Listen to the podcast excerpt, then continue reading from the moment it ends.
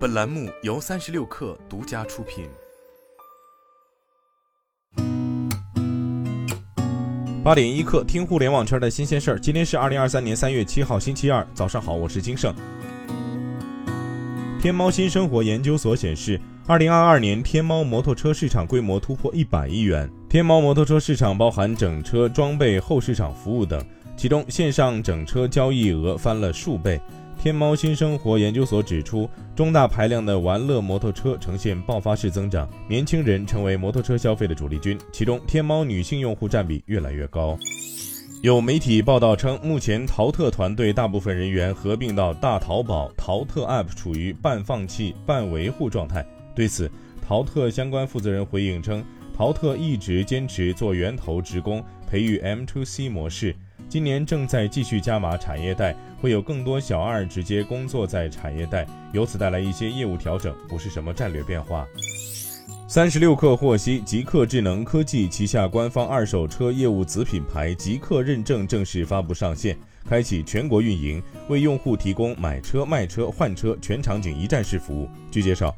极客推出的质保政策包括三电终身质保、整车质保延至六年或十五万公里、无忧充电、十五天退换车。雷军表示，小米造车进展超预期，最近已经顺利完成冬季测试，预计明年上半年量产。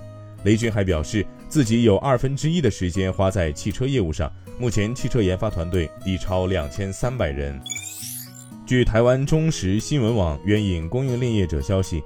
苹果自研 5G 基带芯片研发将采用台积电三纳米制程，配套射频 IC 会采用台积电七纳米制程。业界现阶段预期会导入苹果2024年推出的 iPhone 十六系列手机。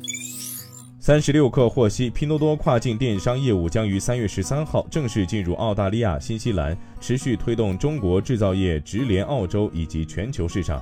为了助力中国制造业一战销全球，在特姆正式登陆澳洲后，已在北美市场上线的国内制造业产品也将同步进入澳洲市场。